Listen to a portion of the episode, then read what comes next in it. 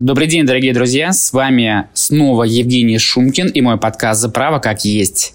И у нас сегодня не новости. Сегодня 1 апреля, и правительство объявило новый банкротный мораторий. Правительство вновь вводит запрет на возбуждение дел о банкротстве по заявлениям кредиторов. Банкротный мораторий будет действовать с 1 апреля по 1 октября 2022 года, сообщил нам Михаил Мишустин на заседании своего правительства. В течение этого срока кредиторы не смогут обратиться в суд с заявлением о банкротстве любого юридического лица, гражданина или индивидуального предпринимателя. Обращу ваше внимание, что любое юридическое лицо означает, что отсутствуют так называемые золотые акведы. Заявление о банкротстве можно будет подать в виде исключения только в отношении должников-застройщиков, если дома или другая недвижимость уже внесена в реестр проблемных объектов. Процитируем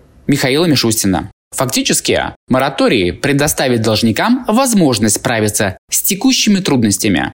В течение шести месяцев наладить свои дела, найти новые источники дохода и укрепить финансы, не закрывая компанию или бизнес, не увольняя сотрудников, уверен премьер-министр.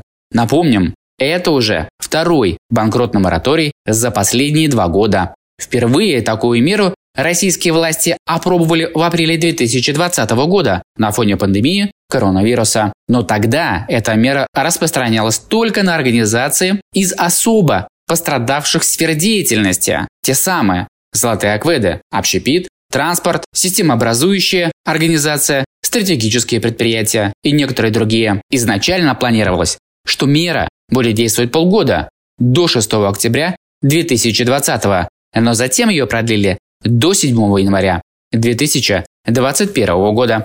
Есть надежда, что Михаил Мишустин имел в виду следующее. 26 марта президент России Владимир Путин подписал закон об антикризисных мерах, ссылку на который будет в описании к подкасту. Налоговой поддержки в условиях западных санкций. Закон, в частности, предусматривает освобождение от налога с доходов в виде материальной выгоды, полученных в 21-23 годах, а также с дохода за этот же период по вкладам в российских банках. Кроме того, закон предусматривает продление полномочия субъектов России устанавливать налоговые каникулы с нулевой ставкой для физических лиц, впервые зарегистрированных как индивидуальные предприниматели и в течение двух лет со дня регистрации перешедших на упрощенную или патентную систему налогообложения. 15 же марта правительство Российской Федерации презентовало программу антикризисных мер, ссылку на которую вы также увидите в описании к подкасту, на реализацию которой планируется выделить не менее 1 триллиона рублей. Инициативы направлены на сохранение занятости и поддержку предприятий, попавших в сложную ситуацию. Предусмотрена поддержка малого бизнеса для снижения ограничений в работе российских предпринимателей.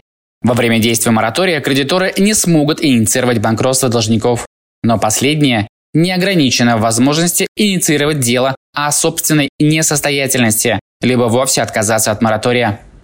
Граждане по-прежнему смогут инициировать свое личное банкротство во внесудебном порядке через МФЦ, если их долг составляет 50-500 тысяч рублей, и в отношении них исполнительное производство было прекращено из-за отсутствия имущества и не возбуждено новое после возвращения исполнительного документа взыскателю.